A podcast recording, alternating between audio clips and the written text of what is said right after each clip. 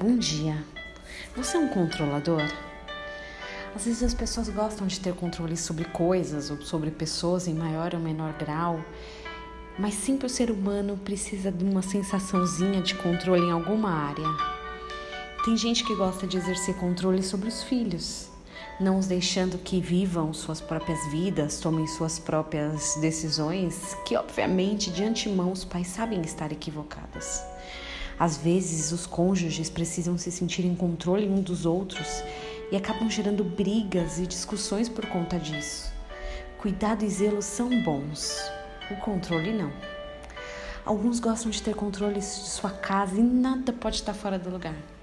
Passa arrumando tudo que vê pela frente e sente-se mal com o mínimo de bagunça. Outros têm tanto controle sobre suas finanças que às vezes não se permitem comer um chocolate o que você gosta de ter controle e como você tem visto o seu controle nos últimos dias. Uma mulher na Bíblia teve um filho num momento de extremo perigo. Naquela época não era o coronavírus, não, mas o faraó egípcio que havia mandado matar todos os meninos que nascessem da descendência hebreia. Essa mulher tentou ao máximo esconder da sociedade que o menino havia nascido, que era um homem, a fim de manter-lhe a vida até os três meses isso funcionou.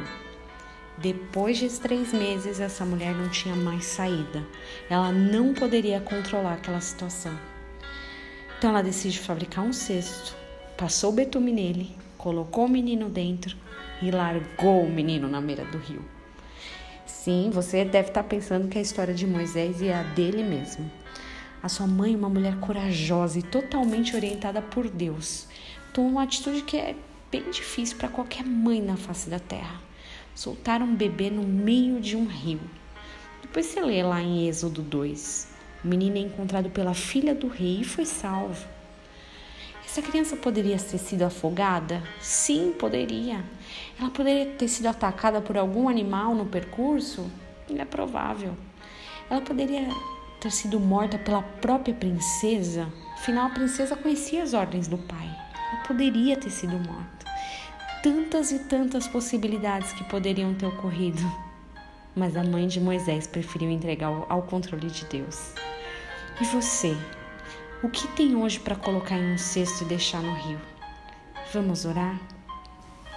Senhor, em nome de Jesus, vem sobre as nossas vidas nessa manhã, nesse dia, Pai.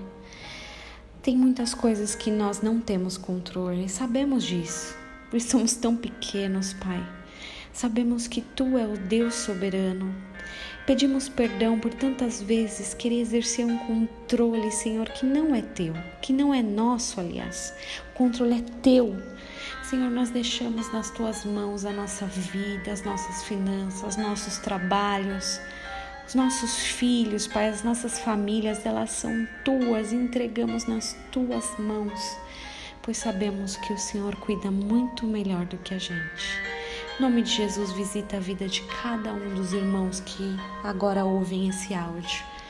E que o Senhor possa, com a tua mão poderosa e a tua bondade, o teu amor, preencher os corações.